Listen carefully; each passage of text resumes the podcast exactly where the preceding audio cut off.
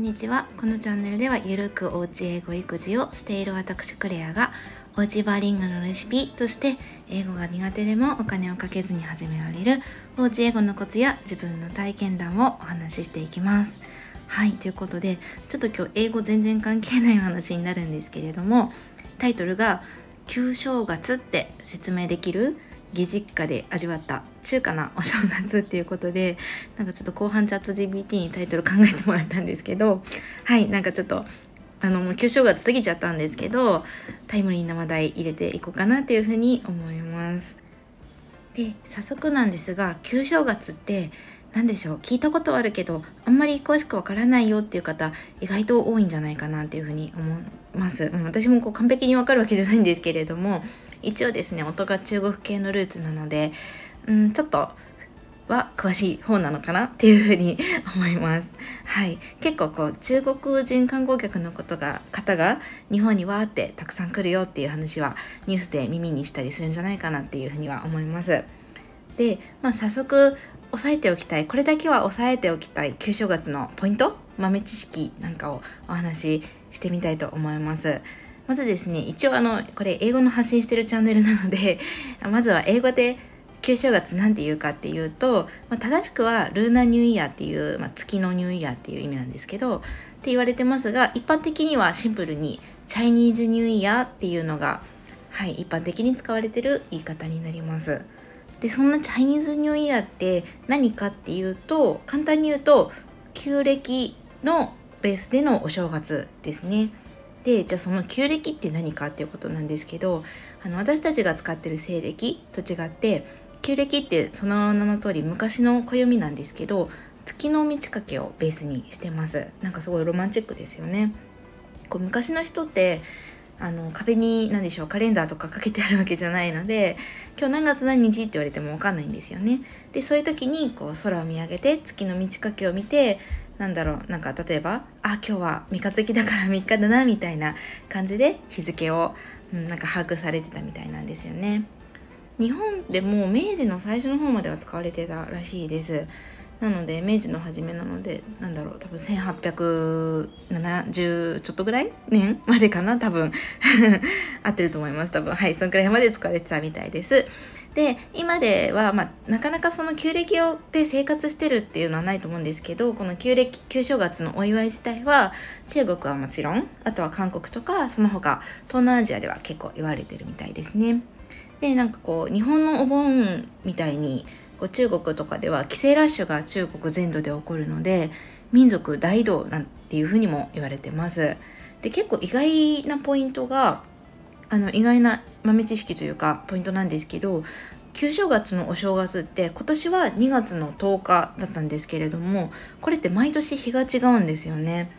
って言ってもあの何でしょうこう1日ずれるとか来年はじゃあ2月9日なのかとかそういうレベルじゃなくてあの1週間単位で結構ずれるのが特徴です。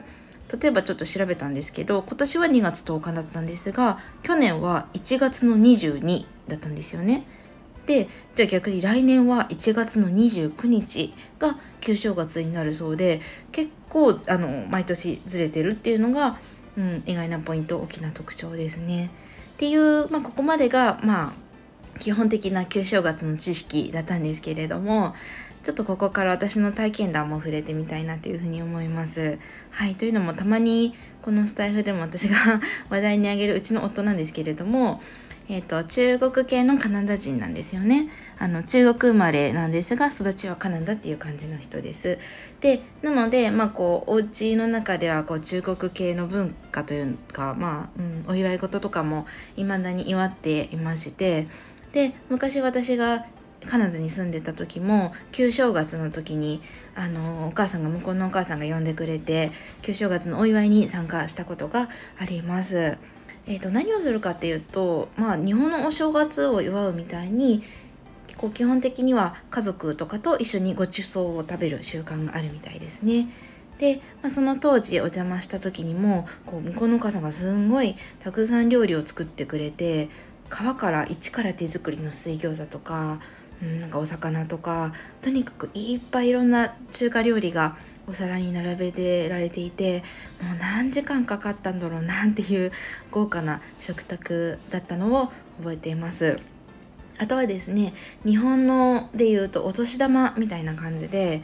えっ、ー、とレッドポケット？何て言うんだろうな日本語で。レッドポケット赤い袋みたいなあのお年玉をいただきました。赤っていうのが中国にとって縁起のいい色なので結構赤っていうのはいろんなとこで使われてますね。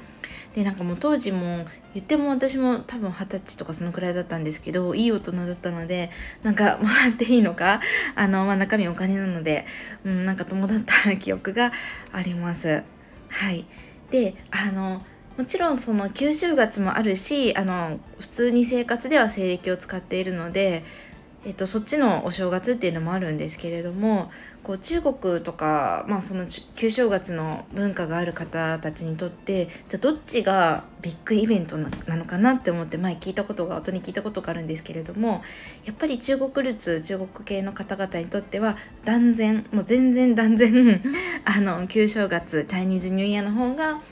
1年の中のビッグイベントっていう感覚みたいですね。面白いですよね。旧正月2月とか皆さん何されてましたか？私も全然普通の普通の日常を過ごしてたんですけれども中国系の方にとっては本当に超ビッグイベントだったみたいです。でそんなチャイニーズニューイヤーあのうちの夫何どういう風に過ごしてたのかっていうと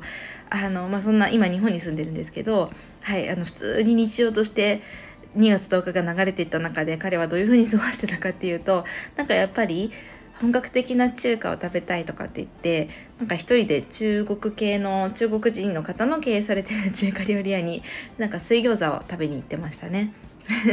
やっぱりこう日本人経営のところの中華料理店って日本人の口に合わせてマイルドになってるらしくてですね中国の方がやってるところをこだわってなんか食べに行ってましたね。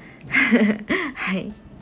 えっと、そんな感じであの全然雑談会になったんですけれども、まあ、旧正月意外と、うん、あの詳しくはわからないっていう方多いのかなって思って、まあ、私も昔そうだったんですけれどもお話ししてみました。